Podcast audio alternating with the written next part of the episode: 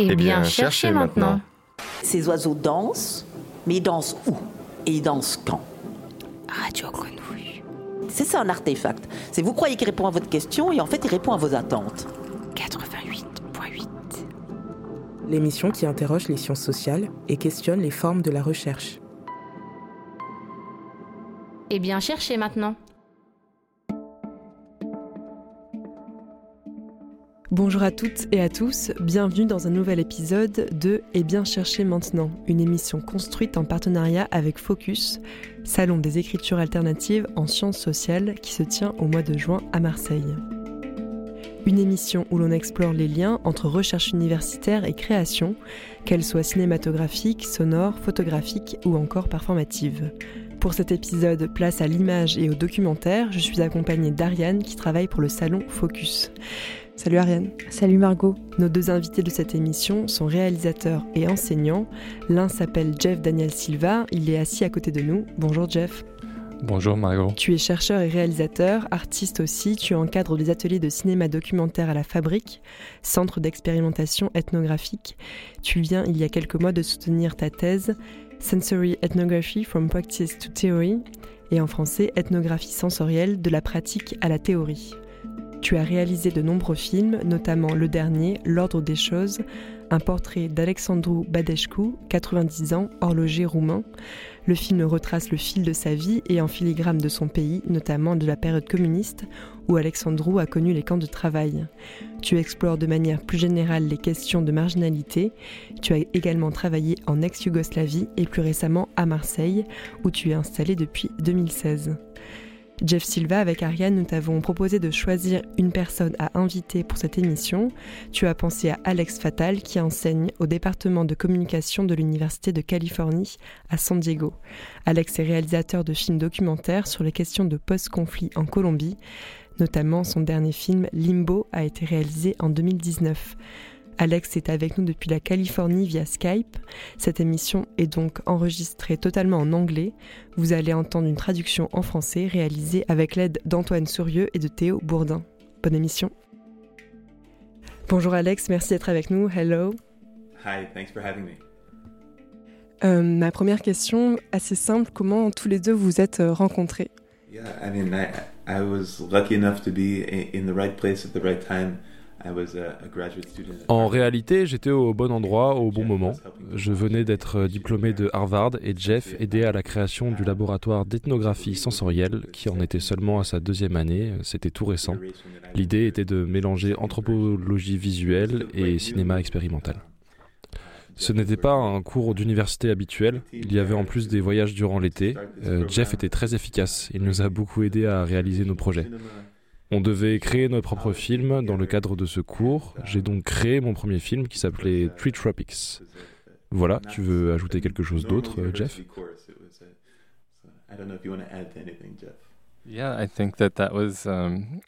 Oui, c'était un moment très spécial. C'était en effet au début du Sensory Ethnography Lab, le laboratoire d'ethnographie sensorielle à Harvard.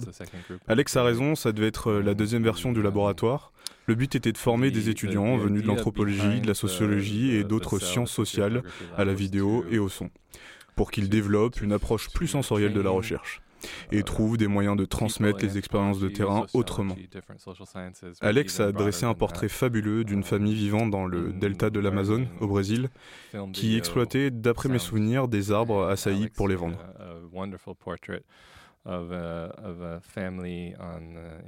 À cette époque, ces arbres étaient à la mode. Oprah Winfrey en faisait la promotion à la télévision.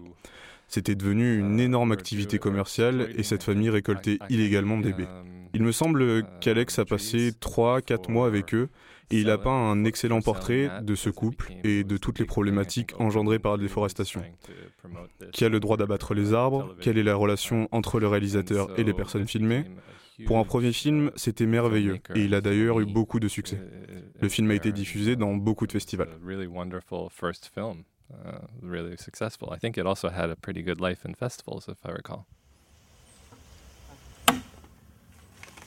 Eu com motosserra, eu vou tirar todinho esses pau e vou transformar tudo em saizal. Tudo em saizal. Fé em Deus. Meu Pai Todo-Poderoso, João, aquele caixinho de açaí não presta? João, vou sair agora. Tu tem que estar tá subindo. Se tu olhar de baixo, tu diz, ah, não presta. Uh, again, there's a conversation J'ai eu des discussions avec le père sur ce qu'on pouvait filmer et révéler, ou pas. Lui et sa compagne m'ont finalement donné la permission.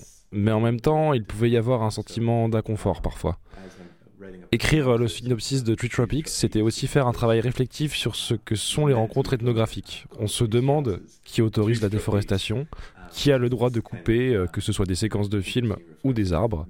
Il y a une sorte de jeu cérébral dans le film qui fonctionne dans le cadre d'un premier film d'un étudiant. J'étais très fier de ce jeu et le retour euh, et la patience de Jeff dans la salle de montage se sont révélés très utiles pour m'aider à atteindre mes objectifs.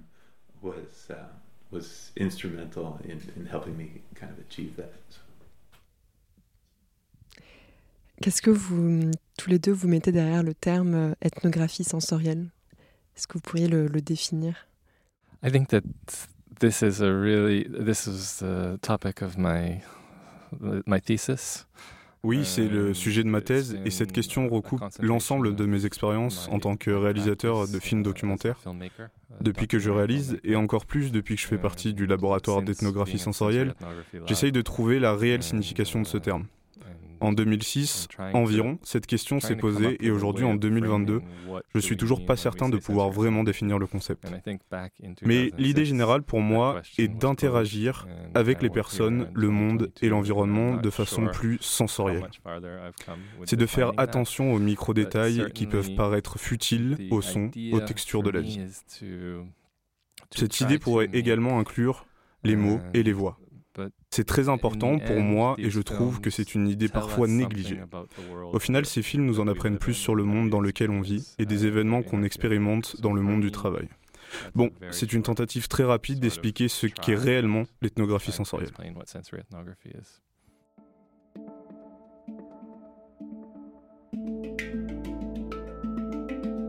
Vous écoutez un épisode de Et bien chercher maintenant, l'émission où l'on discute des liens entre recherche universitaire et création artistique. Dans cet épisode, rencontre entre Jeff Silva et Alex Fatal, chercheur et réalisateur de films documentaires. Alex nous parle de ses expériences en Colombie. Yeah, I mean, later in, in my trajectory, I really even plus tard dans mon parcours, je me suis concentré sur la Colombie. J'étais assez inquiet à propos de ce qu'il se passait dans le pays, politiquement, socialement et même culturellement. Ma question pour toi, Jeff, c'est d'où vient ton film Balkan Rhapsodies? 78 Measures of War, qui est sorti en 2007, et comment est-il en lien avec ton film Ivan et Ivana? Parce qu'il y a un moment où les pays de l'ex-Yougoslavie t'ont captivé, tu étais assez intéressé par ce que signifie et signifiait le fait de vivre dans ce contexte particulier. my effort to throw it over to you, Jeff, to, to think about like your earlier work. Yeah, so Alex uh, is speaking about two films that I made in uh, ex-Yugoslavia. Oui, donc euh, Alex parle de deux films que j'ai tournés en ex-Yougoslavie après les bombardements de l'OTAN. En 1999, je suis allé en Serbie et au Kosovo et j'ai tourné un film cela a pris quelques années et il est sorti en 2008. Il s'appelle Balkan Rhapsodies, 78 Measures of War. J'ai pensé à faire un autre film qui est une sorte de suite dans le fond, mais pas dans la forme, appelé Ivan and Ivana. Je l'ai produit en 2011. C'est le portrait d'un couple que j'ai rencontré au Kosovo durant la période où ils ont déménagé à San Diego, où Alex est actuellement. Ils ont essayé de vivre l'American Dream et cela les a menés à une série de mésaventures, on pourrait dire. Le film les suit durant plusieurs années. Ça me fait bizarre de parler de ce film aujourd'hui alors que l'Ukraine est envahie par la Russie et que nous sommes embarqués dans une nouvelle guerre en Europe de l'Est. Pendant cette période en ex-Yougoslavie, j'étais un jeune homme très touché par ce qu'il se passait autour de moi. Je ressentais le besoin d'y aller pour savoir ce qu'il y a derrière ce que je voyais à la télévision. Euh, je voulais rencontrer les gens, parler avec eux, mais aussi leur montrer qui j'étais en tant qu'Américain. Quelqu'un de sûrement différent de l'image qu'ils avaient lorsqu'ils regardaient la télévision. Plus tard, pendant plus de dix ans d'aller-retour, j'ai eu donc plusieurs projets différents. J'ai eu des expériences qui ont été très complexes et qui m'ont pris du temps à comprendre. Comment je pouvais en parler? Comment je devais les montrer? Que faire de toutes ces données et cette matière que j'ai recueillie, enregistrée, filmée J'ai pensé à faire un schéma narratif pour les spectateurs, pour avoir quelqu'un qui accepterait d'être un témoin de mes expériences. On passe tellement de temps avec ces gens dans ces endroits, mais parfois on ne comprend pas grand-chose. Ce film est donc là pour combler le manque de compréhension. On pense avoir compris quelque chose alors qu'une autre chose vient de nous échapper. Il y a des séquences que j'ai filmées durant plusieurs années, il y a des parties intéressantes avec du texte, des journaux, mon propre carnet d'ethnographie qui est une sorte de journal mais aussi des interviews avec Noam Chomsky ou encore Howard Zinn. C'est fragmenté, ce qui va assez bien avec la notion de balkanisation. Le film est balkanisé dans un sens, même si je n'aime pas trop utiliser cette expression. En tout cas, c'est fragmenté.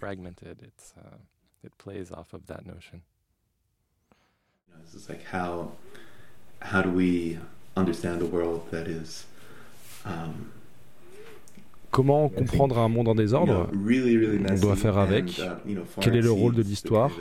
On ne peut pas ne pas y penser dans le contexte actuel euh, avec l'Ukraine. Je suis allé en Colombie durant 20 ans et pour représenter ce conflit, j'ai voulu partager les outils de la représentation, instaurer un dialogue collaboratif avec des personnes qui avaient vécu ce conflit. Lorsque je suis arrivé en Colombie, j'ai passé mon diplôme à l'université en me questionnant sur les critiques euh, postmodernistes, les critiques de littérature romantique, en me questionnant aussi sur ce qu'était la représentation, la précision et toutes ces questions. Nous avions des textes fascinants traduits du français, mais en même temps, euh, en tant que jeune homme, ça m'a donné envie de me confronter au monde réel. Je ne pense pas qu'on devrait mettre entre parenthèses le côté plus intellectuel. On pourrait prendre l'exemple de Adam Curtis qui fouille toutes les archives de la BBC pour créer un film intellectuel dont le scénario est basé sur des histoires géopolitiques. Je trouve cela fascinant, mais c'est totalement à l'opposé de l'ethnographie sensorielle. En tant que réalisateur, j'apprécie les challenges et utiliser toutes mes compétences. Et bien entendu, utiliser mes sens, comme l'ouïe, la vue, l'odorat, et ressentir euh, les choses qui font bouger et changer le monde. J'aime interagir avec tout type de personnes, mais aussi la logistique banale, comme collecter des fonds pour faire un film, euh, s'occuper de la post-production. Toute personne qui a déjà réalisé un film, au moins une fois, sait qu'il faut de l'implication tu dois donner tellement de ta personne, c'est le challenge en fait. La partie divertissante, mais aussi les difficultés. Tu ne dois pas lâcher prise.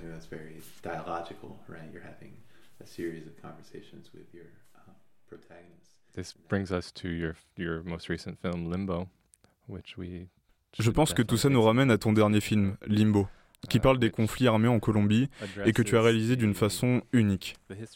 Tu as construit une chambre noire mobile dans un camion que tu as promené à Bogota, mais aussi dans les campagnes. Et tu as mis Alex, le personnage central de ton film, dans cet espace pour refléter sur lui son passé de guerriero. En tant que spectateur, ça nous met dans un incroyable entre-deux, dans un mélange où on voit ce monde renversé, tête en bas, déformé. Les images passent sous nos yeux, mais aussi sur son visage à lui, pendant qu'il raconte des histoires très poétiques sur ses souvenirs, sur ce conflit et sur ses rêves, sur comment il s'est sorti de cette situation.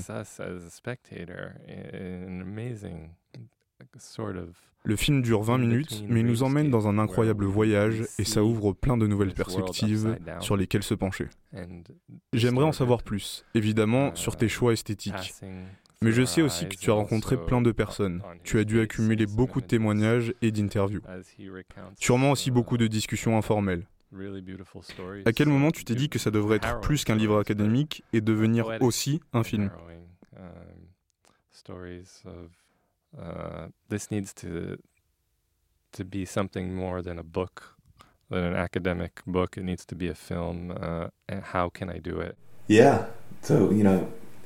be something more than a book, than an academic book. It needs to be a film. Uh, and how can I do it? Yeah. So you know, pour moi, j'ai été encerclé de ces problèmes concernant les conflits armés en Colombie et j'ai juste enchaîné les projets. Euh, je suis allé à une exposition où les photographies des étudiants étaient affichées dans un musée et j'y ai rencontré certains de mes anciens étudiants que j'avais connus quand ils étaient gamins et qui à présent étaient devenus de jeunes adultes. Je les ai interviewés sur le cours qui les avait le plus marqués et ils ont répondu en général celui sur la chambre noire.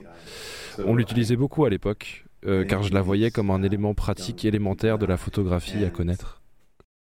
Could you could you just uh, same tell us uh, what a camera obscura is for people who are listening who don't know?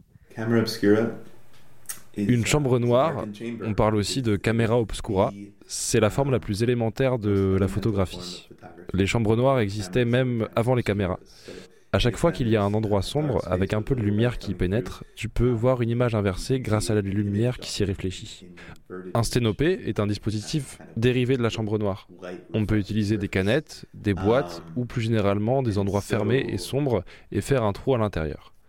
Il faut utiliser un morceau de scotch et insérer un papier photographique dans une pièce sombre puis fermer la pièce. C'est un peu arbitraire. Ça dépend de la météo et du temps pendant lequel tu gardes le trou à l'air libre.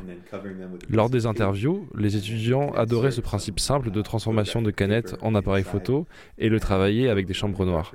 C'était au début des années 2000, le digital euh, n'avait pas autant de succès qu'aujourd'hui, on avait donc créé une chambre noire dans les alentours et c'était un endroit magique pour les étudiants.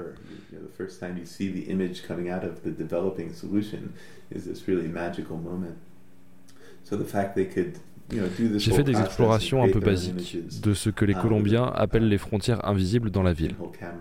Parfois, juste si tu traverses une rue, tu te retrouves sur les territoires contrôlés par un nouveau groupe.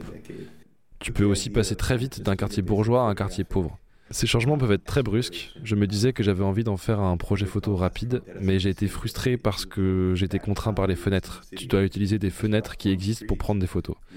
Je jure que je n'étais pas sous drogue quand j'ai pensé ça, mais je me suis dit qu'il fallait rendre ce système de chambre noire mobile, et j'ai pensé à un camion chambre noire.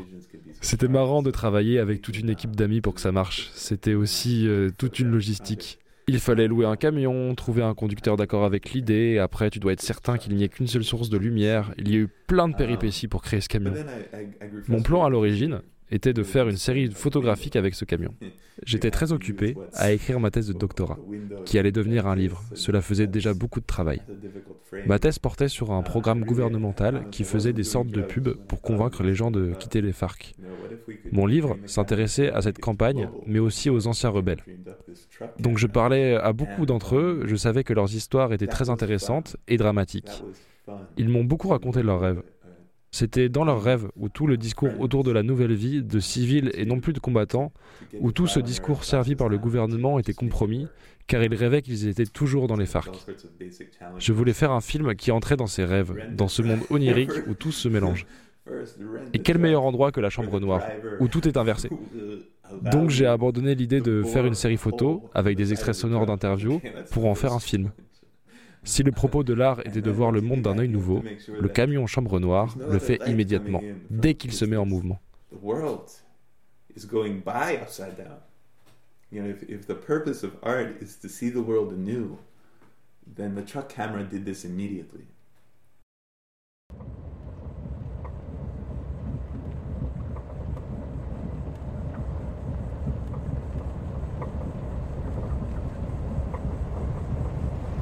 Ya le dije a mi mamá que yo no vivía más en la casa, que tuve problemas con ella. Yo dije que me iba a ir de la casa. Y pues ella lo único que me dice, pues, lárguese de acá, que en otro lado no le dan a lo mismo que le damos acá.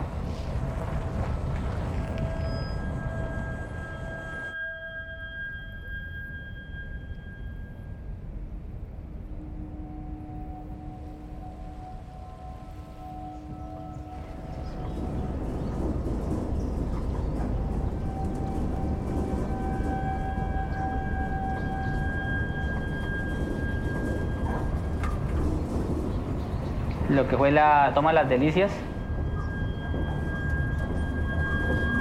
Ese fue uno de los combates más duros que yo había tenido. Nosotros hicimos una maqueta igualito a como estaba la base.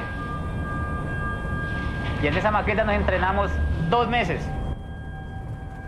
Uh, C'est presque un film surréaliste. En tout cas, ça a des échos avec le surréalisme. Yeah, no, absolutely. And uh, I open with a, quote from Max Ernst. Oui, oui, tout à fait. Et euh, le film s'ouvre avec une citation de Max Ernst qui dit qu'il préfère voir le monde avec un œil qui regarde vers l'extérieur et l'autre vers l'intérieur. Et c'est exactement ce que fait le camion chambre noire, une sorte de voyage psychologique. Avec ces paysages de la ville qui défilent sur son visage et lui qui raconte des histoires passées, qui ont d'ailleurs souvent lieu dans les campagnes. Huit anciens guerrieros sont montés dans ce camion, mais je me suis concentré pour mon film sur un seul, Alex. Il avait un rêve récurrent avec le diable. Il vient d'une communauté indigène du sud de la Colombie, et après qu'il ait quitté les insurgés, il a trouvé une sorte de communauté. Un de ses proches est un chaman qui l'a guéri de ses rêves démoniaques.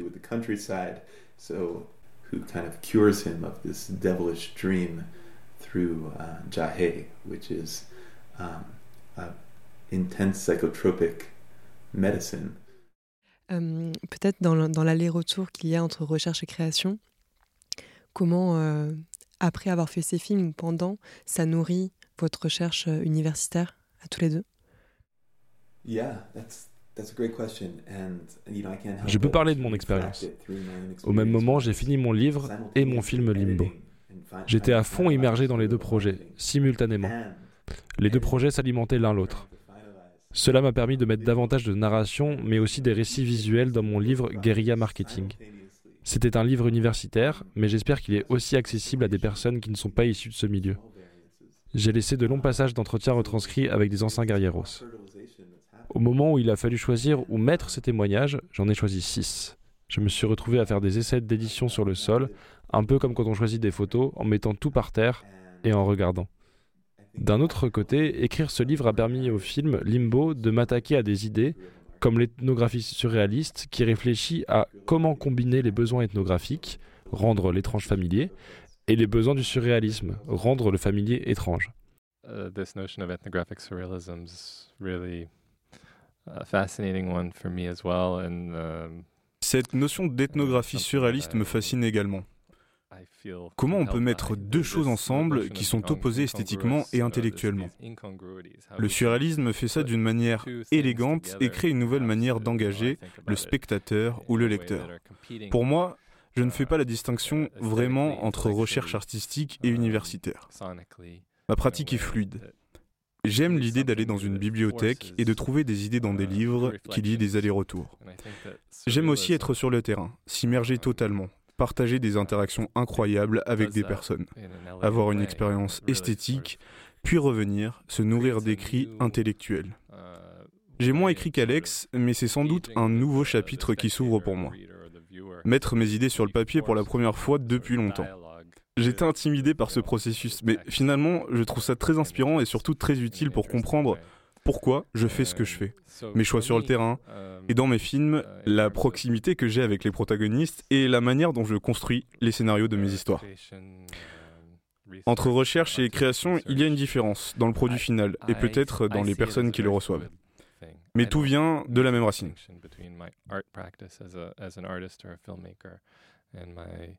Anthropology uh, research that I do or my ethnography. That is all uh, engulfed in one thing. I don't know if this is the same case in, in France or the same, the same word is being used, but now there's all this discussion on Je ne sais pas si en France on en parle aussi, et avec le même terme, mais aux États-Unis, il y a beaucoup de discussions autour de, de la multimodalité et de l'intermodalité, pour faire des travaux plus collaboratifs et plus variés. Yeah, I would say that in France things are de mon point de vue, qui est celui d'un Américain en France, les disciplines sont un peu plus compartimentées ici qu'aux États-Unis, donc des approches plus transversales vont prendre sans doute un peu plus de temps. On en voit moins souvent en tout cas que ce que tu dois en voir à San Diego ou à Harvard. Aux États-Unis, je pense à beaucoup de laboratoires qui font ça, alors que je n'en connais que très peu en France.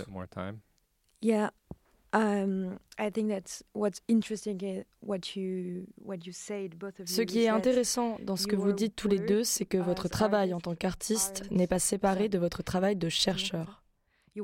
Vos films ne sont pas des illustrations ou une réduction de vos travaux de recherche. C'est aussi intéressant de savoir que ces initiatives sont plus développées aux États-Unis qu'en France. Uh, Merci beaucoup d'avoir pris le temps d'en discuter avec nous. Uh, discussing uh, this topic today, and I hope that we're going to have more of those in the future. Thank you.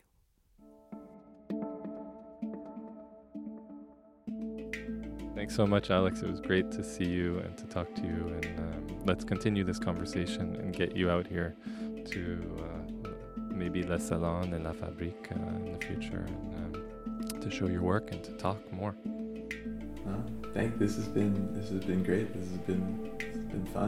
Encore merci à Jeff Silva et Alex Fatal. Jeff Silva a réalisé plusieurs films, le dernier s'appelle L'ordre des choses. Alex Fatal a réalisé deux films, Tree Tropics et Limbo. Ils sont tous les deux chercheurs, l'un à Marseille, l'autre à San Diego. Merci également à Ariane Guy pour sa participation à l'émission, à Antoine Sourieux, Théo Bourdin et Léna Rivière pour leur voix. Eh bien, Cherchez maintenant est une série d'émissions qui interroge les liens entre recherche universitaire et création artistique. Créée en partenariat avec Focus, Salon des écritures alternatives en sciences sociales, qui se tiendra à Marseille les 9 et 10 juin 2022. À bientôt. Eh, eh bien, cherchez maintenant. Ces oiseaux dansent, mais ils dansent où? Radio Grenouille. Et ils dansent quand? 88.8. Une émission de Radio Grenouille, coproduite avec le Salon des écritures alternatives en sciences sociales. À écouter en FM ou en podcast